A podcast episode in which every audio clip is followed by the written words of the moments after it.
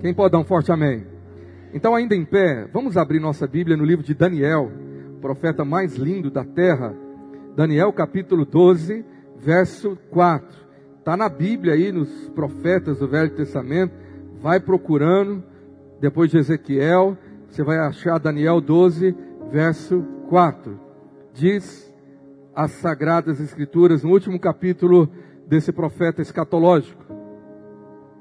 Mas você, Daniel, feche com selo as palavras do livro até o tempo do fim.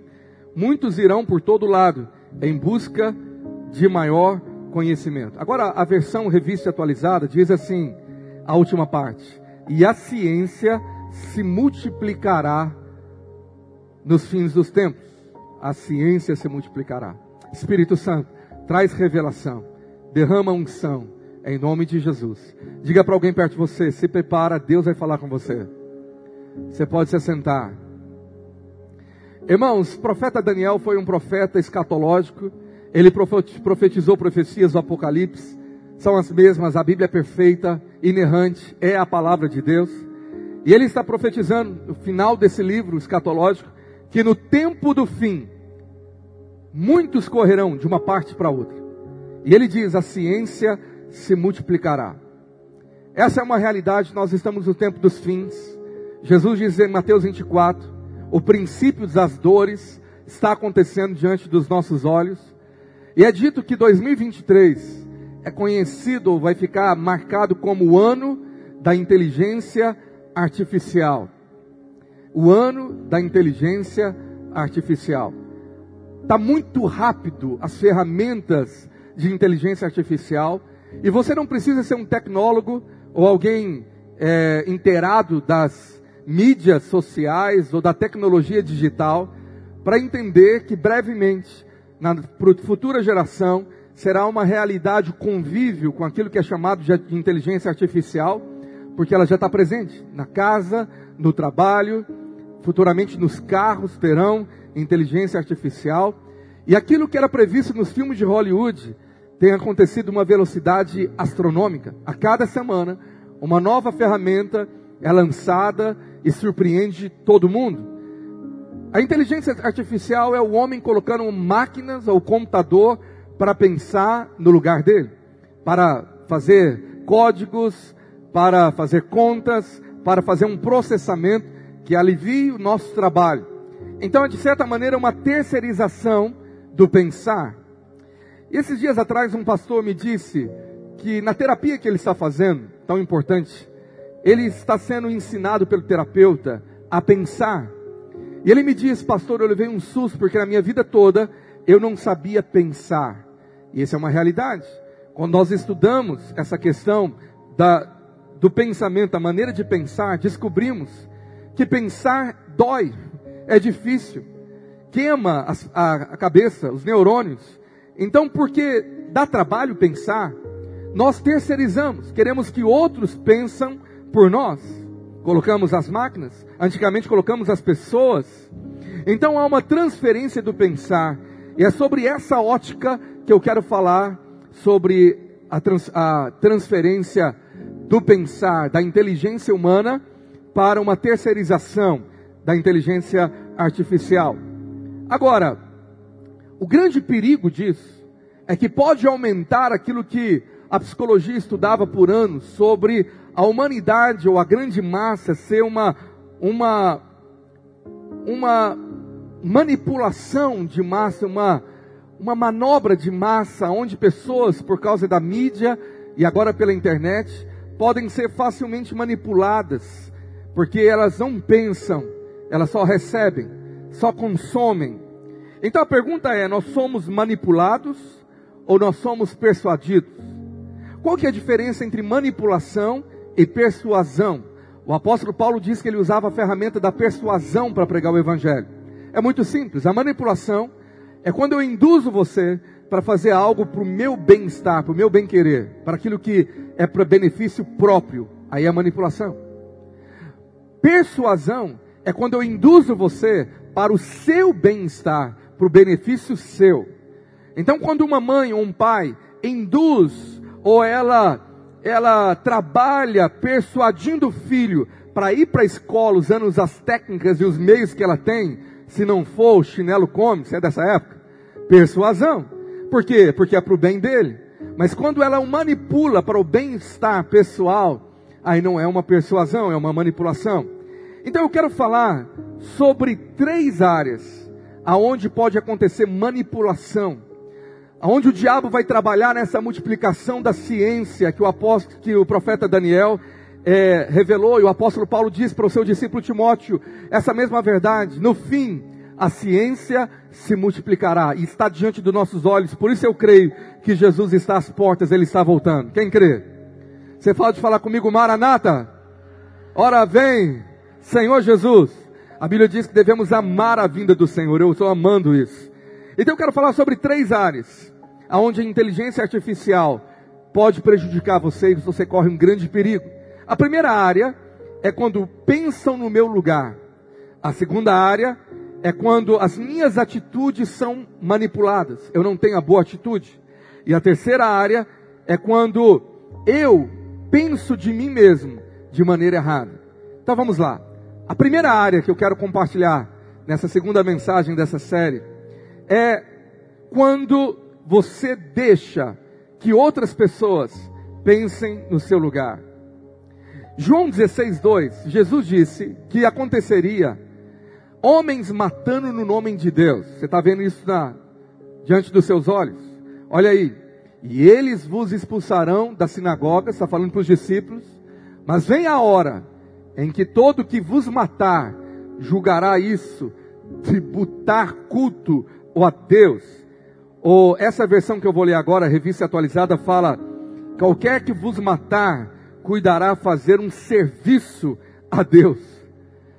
Esse é o extremo da religiosidade que começou na época dos apóstolos. Essa profecia se cumpriu com o apóstolo João, com o apóstolo Pedro, com o apóstolo Paulo, mas está se cumprindo nos nossos dias. Agora é uma realidade de homens religiosos que, por causa do seu Deus e da sua religião, matam por causa da sua ideologia religiosa. E você está aí vendo essa guerra e essa realidade. Homens que matam com prazer, fazendo atrocidades, e se tornam verdadeiros animais, irracionais, a ponto de fazer atrocidade. Então aquilo que se fazia na época da Inquisição, ou quando botava fogo em cristão vivo, ou jogava eles nas arenas romanas com leões, ou colocavam eles com tocha queimando para acender as ruas do imperador romano. Hoje você vê isso em pleno século 21. Essa realidade diante dos nossos anos, no ano de 2023. Agora, há um problema aqui muito sério, que é uma cegueira espiritual, com espírito de religiosidade tão terrível, que quem mata está falando, Deus está comigo. Agora, você fica aterrorizado com isso, e não percebe que o mesmo espírito do diabo, de religiosidade, que está atuando lá, está tentando atuar aqui dentro também está tentando manipular o Evangelho. Se eu pegasse essa água que me deram, que eu creio estar completamente pura e preparada para eu beber, e fosse na rua, na sarjeta ou no esgoto, e pegasse apenas uma gota com conta-gotas e colocasse nesse copo, você poderia falar, pastor, está 99% limpa. Apenas uma gotinha, 1% de nada, não vai fazer mal. Bebe. Eu não beberia. O diabo coloca uma gotinha de veneno, de mentira, de mundanismo, de carnalidade no evangelho que você ouve na internet, na televisão, no evangelho que você ouve com as pessoas aí fora. E a minha pergunta é: qual é a inteligência do evangelho bíblico para a igreja atual? Nós estamos em perigo. Por quê? Porque Paulo diz para a igreja de Corinto e para nós, 2 Coríntios 4, 4, que a arma do diabo é essa aqui, olha aí, nos quais o Deus, com letra minúscula, é o diabo, deste século, século é o mundo, cegou os entendimentos dos incrédulos, para que não lhes resplandeça a luz do Evangelho da glória de Cristo, que é a imagem de Deus. Agora, a Bíblia vai nos mostrar que ele se disfarça de anjo de luz para confundir a igreja. Se ele cega o entendimento dos incrédulos, ele quer manipular a igreja, ele quer contaminá-la. Ele quer, ele quer manipulá-la para que nós possamos nos contentar com o evangelho medíocre, contaminado, carnal. E aí nós temos uma igreja consumidora de fé, no Brasil até, que vai aonde paga menos, aonde o evangelho é mais barato. Se uma igreja falar que o, o dízimo é 5%, e aqui o padrão de exigência aqui, olha, muito light. Aqui nós somos tranquilão. Você pode viver o estilo que você quiser, casar com o sexo que você quiser, falar o que você quiser. Vindo aqui tá bom demais. E essa pessoa manipulada acha que está bem com Deus, porque ela frequenta, porque ela participa, porque ela dá culto. Mas nós temos o grande mal dessa geração que quer o caminho mais largo. Ela está servindo um Deus que não é o verdadeiro. Olha o que, que Paulo diz para a igreja de, Filip, de Filipos, da cidade de Filipos, Filipenses, capítulo 3, verso 18. Pois muitos andam entre nós. Revista atualizada, por favor, se puder colocar. Dos quais repetidas vezes eu vos dizia, Paulo repetia isso muitas vezes, e agora vos digo, até chorando, que são inimigos da cruz. Tem crente inimigo da cruz, porque cruz é renúncia. É o evangelho da renúncia. É o evangelho da santidade. É o evangelho que confronta pecado. É o evangelho que fala que Cristo morreu para pegar, pagar os pecados e para nos libertar do pecado e não vivermos nele. Então são inimigos da cruz de Cristo e a cruz é a revelação do evangelho. Verso de número 19. E o destino deles é a perdição. Esse é o grande mal, gente achando que está salvo, mas não conhece a Deus porque nunca leram a Bíblia.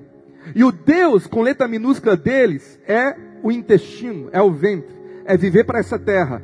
Deus me dá um carro zero, uma casa nova, ora por mim, unja a minha vida. Não importa se eu estou vivendo uma vida de adultério, não importa se eu uso as roupas mais sensuais do mundo, não importa como que eu vivo nas redes sociais, o tipo de foto que eu posto lá, mas eu venho aqui, eu quero uma unção. Está servindo qual Deus? O Deus do ventre. O Deus que me dá prazer, porque a glória deles está na sua infâmia, visto que só se preocupam com as coisas terrenas, não estão nem aí com a eternidade, prestar conta diante de Deus, se Jesus está voltando ou não, não tem temor, querem viver um cristianismo terreno, barato e para si mesmo. Consumidores da fé, aonde pagar menos eu estou lá. Que evangelho nós estamos vivendo hoje? Qual é a inteligência artificial da internet que prega um evangelho? barato, aguado, que não tem verdades, que não muda a sua vida, que não te confronta, que não molda você. Quem está me entendendo aqui diz amém. Sabe, querido, deixa eu te falar uma coisa muito séria.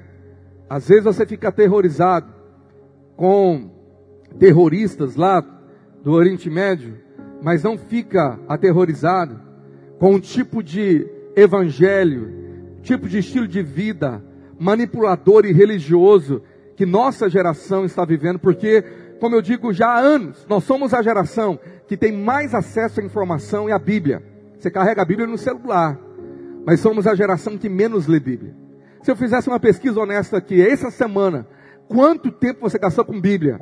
Meu irmão, você ia assustar com a maioria, a pesquisa final. E eu fizesse a seguinte pergunta: quanto tempo você gastou com redes sociais, Instagram? Meu irmão, você ia chocar. Você ia falar, meu Deus, se é aqui essa realidade, imagina no Brasil inteiro. Então, sem Bíblia, nós corremos um perigo. Qual é o perigo? De pensarem no meu lugar, de ter uma inteligência artificial que mente para mim, que faz uma leitura para mim. Perigos e perigos. Sabe, cientistas estudando os perigos que a tela vai causar nas próximas gerações, principalmente as crianças. Sabe, eu vejo isso com as crianças, os pais estão lá para dar escalmante para a criança acalmar e ela fica hipnotizada na frente de uma tela. Qual é o poder dessa tela na mente? Ou qual é a inteligência artificial sendo gerada para essa criança? Eu vi um pastor falando uma frase que eu achei muito interessante. Ele diz que nas gerações passadas queríamos telas maiores. Isso aí eu lembro, na minha infância era glamour, televisão de 39 polegadas. Você lembra 39 polegadas? Parece muito, né? Hoje se fala em 80. Agora, quem tinha tela maior era rico, era demais. Queríamos a maior tela.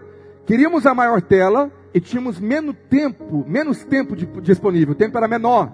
E a tela, ao invés de aumentar, ela diminuiu. Cada geração, cada ano diminuindo, até ficar bem pequena. Ou caber no seu punho, uma telinha que passa vídeo, que mostra fotos. E a tela diminuiu e o tempo aumentou na frente dessa tela. Olha que realidade da inteligência por trás desse século, desse mundo que a Bíblia diz que jaz no maligno. Agora, se eu tivesse aqui como um pastor falando coisas erradas, pregando um falso evangelho, falando coisas que não estão 100% corretas, uma gotinha de veneno, será que eu poderia manipular você? Sabe que eu poderia ser um pastor que pegasse uma manobra da massa aqui e fizesse algo como liderança faz, na área política, na área religiosa, universitária, uma lavagem cerebral com você e te apresentasse um evangelho que não é 100% genuíno, o que, que, poderia causar na sua vida? Será que você estaria preocupado com perdição? O que, que Deus amou quando a igreja começou a crescer e ser proclamado o Evangelho? Abra sua Bíblia em Atos, capítulo 17, verso 11. Olha o que a Bíblia diz. Ora, estes de Bereia eram mais nobres que os de, os de Tessalônica, pois receberam a palavra com toda a avidez, examinando as Escrituras todos os dias, para ver se as coisas eram de fato assim. Olha a prudência e a inteligência dessa igreja da cidade de Bereia. O Senhor os comparou com a igreja de Tessalônica. Tessalônica ouviu os apóstolos e falou: deve ser isso mesmo, pronto, acabou. Mas eles tinham um Velho Testamento. Eles ouviram os apóstolos pregarem, mas foram lá estudar, verificar. É assim mesmo? É desse jeito mesmo? O Espírito Santo testifica? Essa é a verdade? E a minha pergunta hoje é: de qual inteligência você faz parte? Você é da igreja de Tessalônica? Ouve tudo, é, engole tudo, tudo que vem é isso mesmo? Ouve o evangelho aqui desse púlpito e ouve o evangelho da sua internet, que eu sei que você ouve muito, e é isso mesmo, vida que, que segue? Ou você é da igreja de Bereia, que o Senhor elogiou homens e mulheres nobres, todos os dias, iam examinar as escrituras. Meu irmão, nós estamos sendo igreja que não lê mais Bíblia, não examina. Eu corro o risco de falar bobagem aqui, e há uma igreja que não está preocupada com a veracidade, originalidade. Pastor, vamos ser completamente bíblicos. E mostra na palavra de Deus. Você não se importa, porque você terceirizou a sua inteligência. Que outros pensem por você, que outros leem a Bíblia no seu lugar, que outros vivem a vida com Deus no seu lugar, mas vida com Deus não é religião, é relacionamento. É ouvir a Deus todo dia, é uma vida de verdade, oração e palavra, onde a Bíblia é viva e o Espírito Santo é real. Quando você lê a Bíblia, você tem o autor do seu lado te ensinando o que ele escreveu. Você crê nisso? Mas o problema é que nós não lemos. Essa semana, muitos poucos aqui vão, ter o hábito de gastar 5, 10 minutos de começar a ler. Eles nem sabem, tem medo de ler. Tem medo de relacionamento com Deus de ter essa nobreza dos bereanos. Então nós temos uma inteligência artificial, uma inteligência que não é a real. Você terceirizou, pastor, eu confio no Senhor. Você sabe dessa história? Eu já contei várias vezes. O irmão dormia todo o sermão do pastor.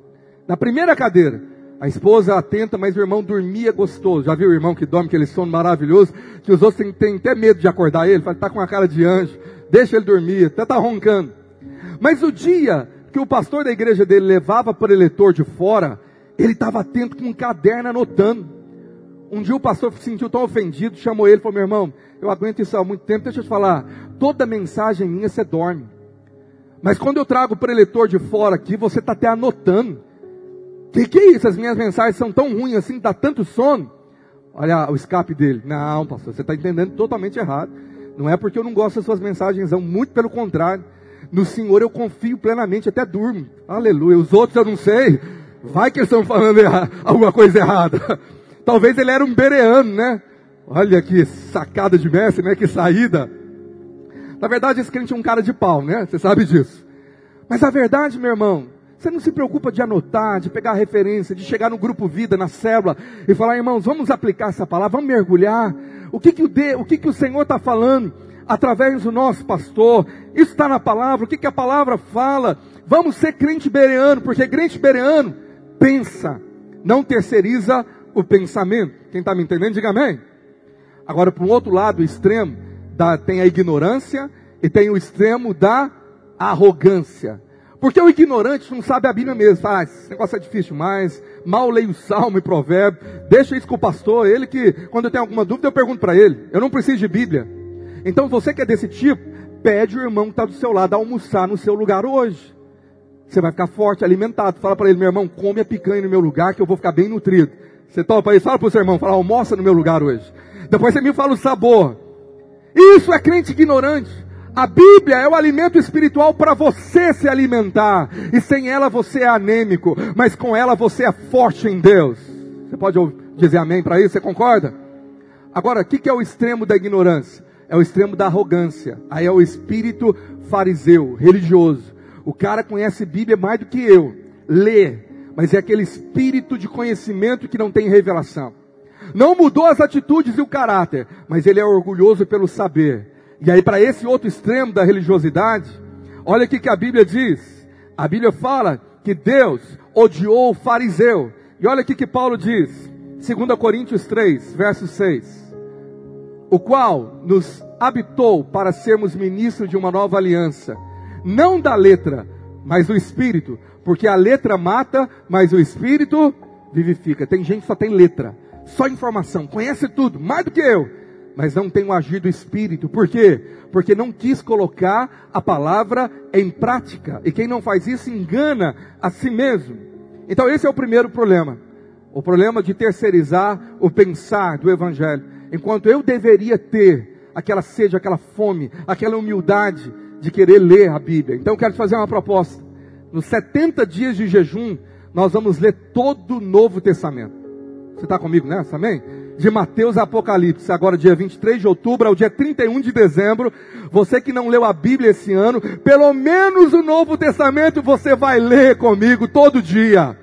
Eu vou estar lá nas, nas lives na internet lembrando você. Você está comigo nessa aí, amém? Não estou sozinho. O segundo problema da inteligência artificial é quando ela atrapalha a minha atitude tem um ensinamento bíblico chamado o privilégio da boa atitude que eu amo muito. E muitos não sabem ter a boa atitude bíblica, por quê? Porque falta inteligência real e espiritual e Bíblia. 1 Coríntios 13, 2, o apóstolo Paulo diz na carta do amor o seguinte: Ainda que eu tenha o dom de profetizar, e conheça todos os mistérios e toda a ciência, e ainda que eu tenha tamanha fé, a ponto de transportar montes, se eu não tiver amor, nada serei. Tem gente que tem dom, é profeta, o cara conhece todos os mistérios da Bíblia, a cor do cabelo do anjo, tem toda a ciência da terra, o cara tem um dom de sabedoria, de conhecimento, sabe tudo melhor do que nós, tem uma fé que, vou te contar, se ele orar, o monte transporta, mas o problema é que ele não tem o principal, amor. O que, que não é ter amor? A Bíblia diz que o próprio amor é Deus. Deus é amor. Então ele não tem Deus, ele não tem presença do Espírito Santo. Então para Deus não é nada. Não é nada você ter toda a ciência. Então você é o cara que tem tudo, mas não tem nada. Porque não tem o fluido amor. O amor é visto com atitude. João diz, o apóstolo do amor, não amemos só de palavras, mas de atitude. Tiago diz que a fé sem obras é morta. Meu irmão, tem gente que não tem atitude de crente. Não tem. Em cada prova, ele tem atitude mundana.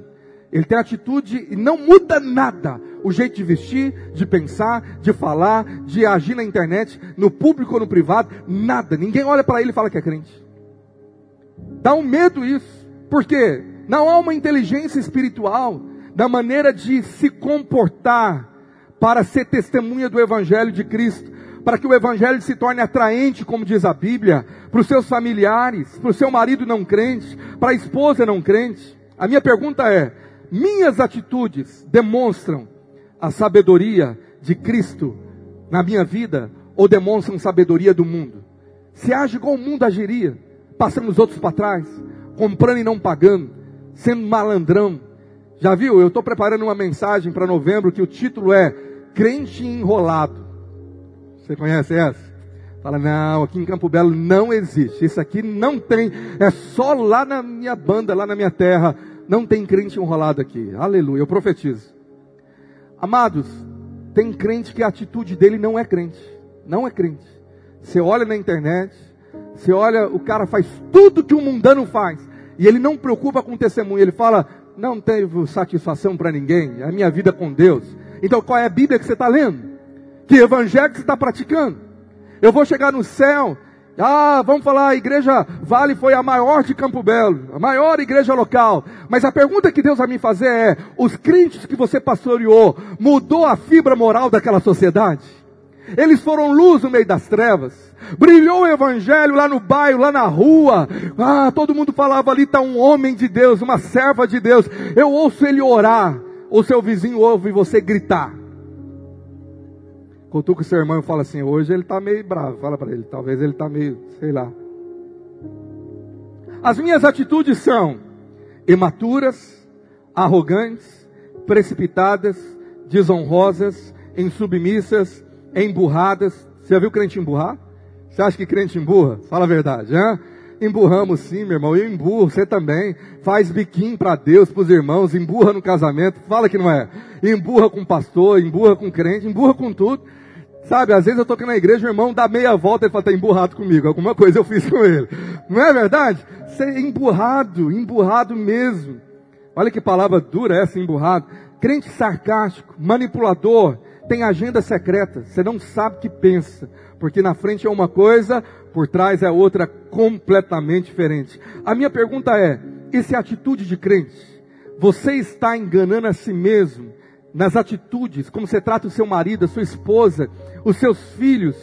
Sabe, o grande problema é que a maioria nunca teve nas gerações passadas, antecessores, referencial de boa atitude, gentileza, educação, paciência, amabilidade. Sabe o que é amabilidade? O cara é um cavalo, é ríspido. Por quê? Porque ele viu o pai dele sendo assim. Ele viu o vô, o bisavô, ele viu o tio, ele viu o professor, ele viu o pastor. Sabia disso? Pastores antigamente. E aí ele não tem referencial, ele não sabe transmitir amor, generosidade, gentileza, mansidão, cheirar o evangelho, não sabe. Eu me lembro quando criança, viajando com meu pai, que era viajante, voltando de uma longa viagem, o carro dele estragou, debaixo de uma chuva, no escuro, eu pequeno, ele preocupado, o carro fundiu o motor na estrada, tivemos que pegar carona, ninguém parava, uma pessoa para, deixa a gente entrar molhado dentro do carro, e meu pai troca poucas palavras que ele estava preocupado comigo, e a pessoa seguiu meio tensa, mas passou um pouquinho na estrada, ele falou assim, Senhor, me desculpa te perguntar, mas eu tenho quase certeza, o senhor é crente, não é? Aí meu pai falou assim, antes de eu te responder, eu me lembro, eu estava do lado, só me fala por que, que você está perguntando isso? Ele falou, tá, tá na cara, só o jeito de você falar comigo, o jeito que você entrou dentro desse carro, seu jeito é jeito de crente. Que alegria meu pai ficou, mas que alegria eu fiquei, marcou a minha vida.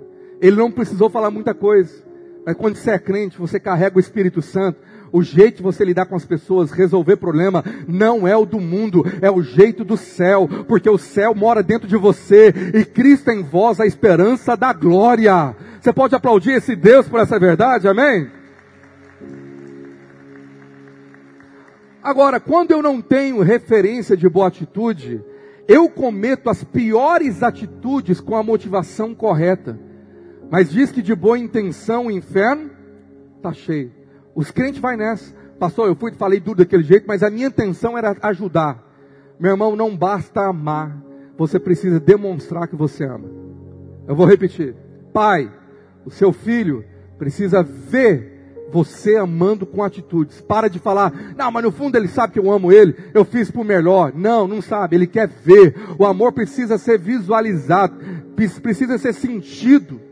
Então você precisa aprender a ter gestos, boas atitudes de amor, motiva motivados com a motivação correta. Então a Bíblia fala sobre a motivação correta e a intenção e a atitude correta. Motivação é intenção, atitude é ação. Quando Davi foi trazer a arca da aliança para Jerusalém, ele tinha as melhores das intenções. Trazer a arca da aliança, da glória de Deus, para a capital do seu reino.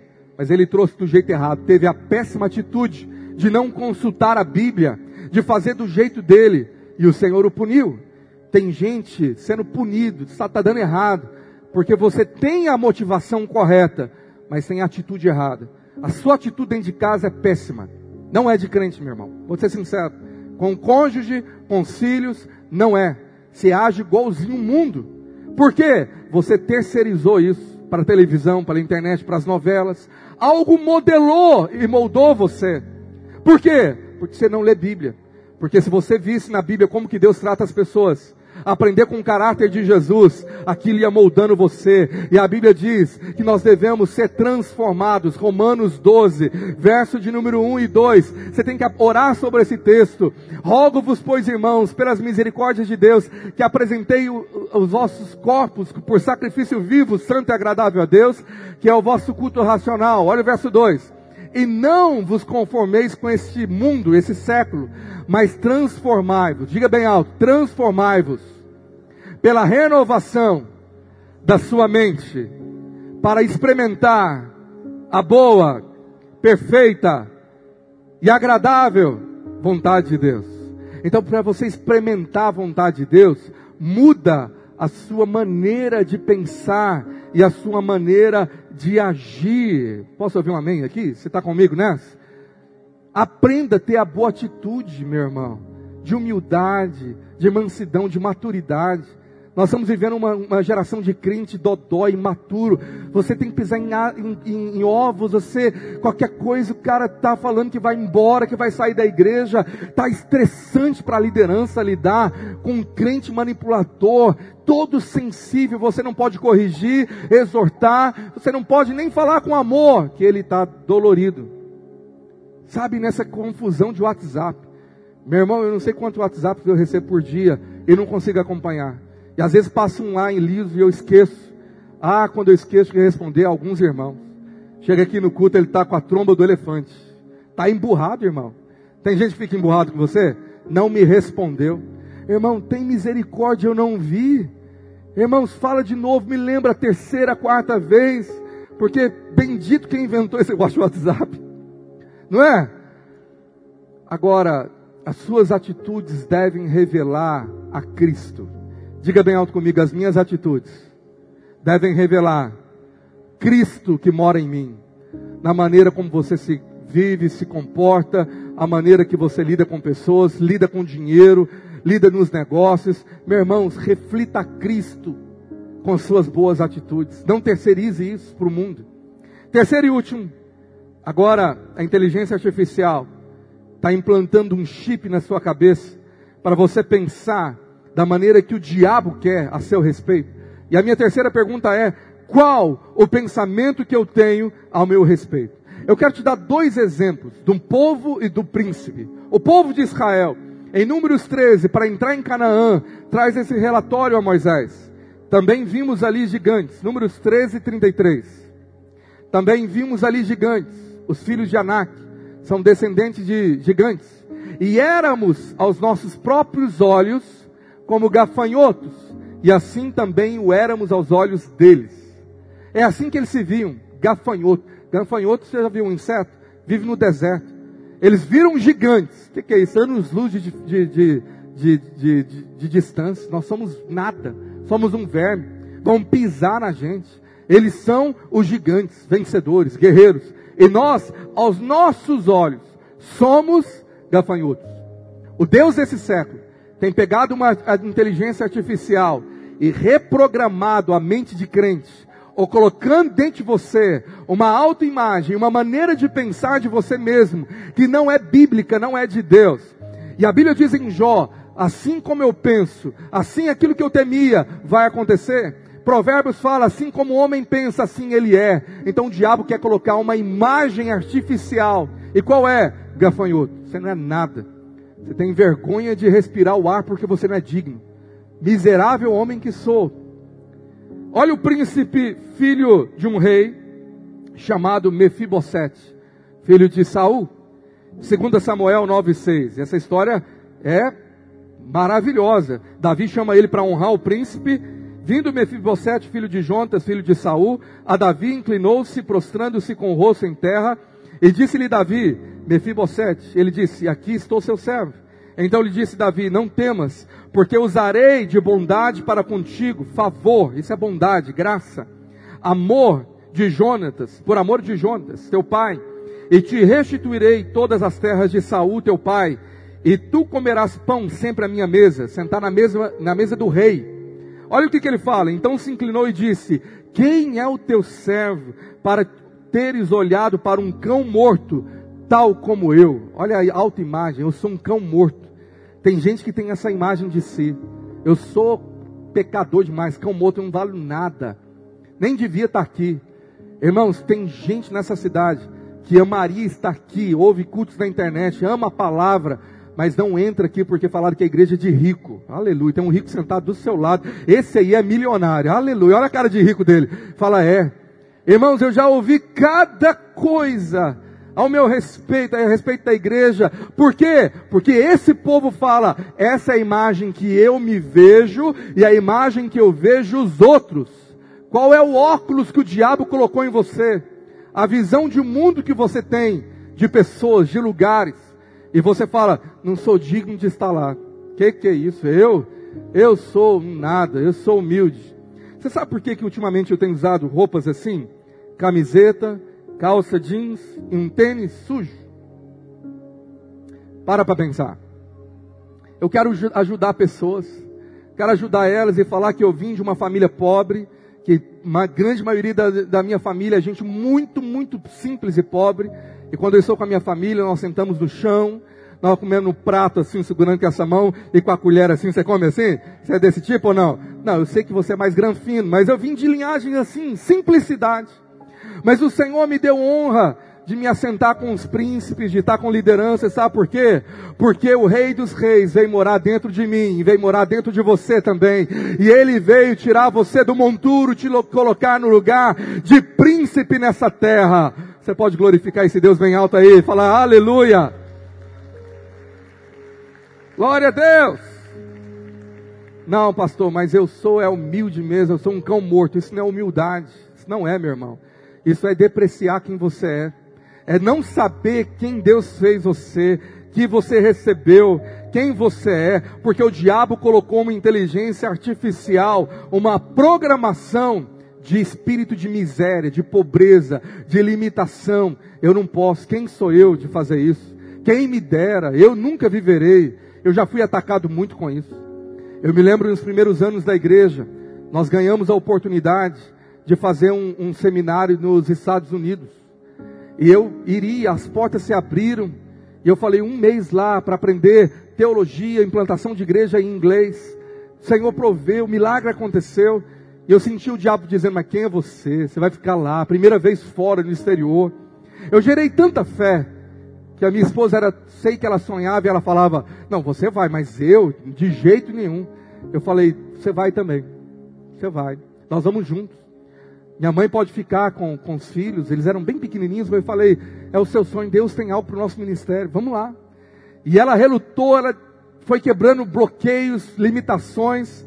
E aí o argumento final dela é: Mas passou o prazo do visto, tem jeito, mesmo que eu queria agora. Era dois fatores: dinheiro e o visto, impossível. Aí eu falei, então vamos orar aqui. Se for a vontade de Deus, Ele vai prover o dinheiro. Nós não tínhamos nada. E Ele vai, a igreja estava começando. E Ele vai prover o visto. Não, te, não temos condições. Nem o visto você tem. Sabe o que, que Deus fez? Ele proveu o visto. A data do visto tinha passado. Ele arrumou, nos abençoou com um pastor que trabalhava lá no setor em Brasília e disse: Eu vou tentar te ajudar se tiver uma, uma porta na lei, nós te encaixamos. Resultado, ela foi comigo para lá. Vivenciamos experiências maravilhosas lá.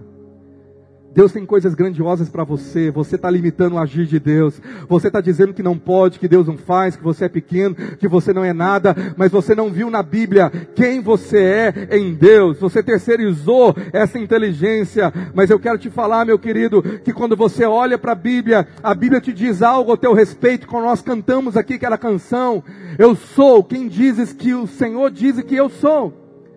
Cantamos isso no louvor, eu sou quem dizes que eu sou.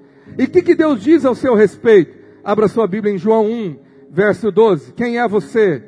Mas a todos quantos o receberam, quem recebeu a Cristo como Senhor e Salvador no seu coração, na sua vida, levanta a mão. Fala, você já foi batizado? Levanta a mão, fala, eu já sou batizado.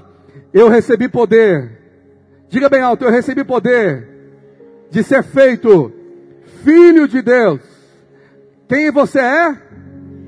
Filho do Rei dos Reis, o Senhor dos Senhores, o Criador do universo. Você é filho do Rei. Então você está sentado do lado de um príncipe, de uma princesa. Olha para ele e fala: Você reina com Cristo. Você reina. Agora você tem a mentalidade de Mefibosete. Que isso, pastor? Cão morto. Mereço nada, não. Que que é isso? E quando você vai falando isso para Deus, quem sou eu, não mereço nada, você está abrindo mão da ser filho, porque quem é filho tem herança. Você tem herança, você pode entrar na casa do Pai e acessar as riquezas que Ele tem para você nessa terra. Ele quer presentear você, porque a Bíblia diz: quem crê e quem ouvir comerá o melhor dessa terra. Esse é o seu Pai, esse é o seu Deus. Não mereço comer abóbora com chuchu. Amém, irmão. Você tem aquela mentalidade de Israel no deserto. Vão voltar para comer abóbora, para comer. O é, que, que eles queriam comer mesmo? Cebola. Você gosta de cebola? Vamos para a cebola do Egito. Mas fala para quem está ao teu lado, Deus tem uma picanha para você. Costela no chão, meu irmão.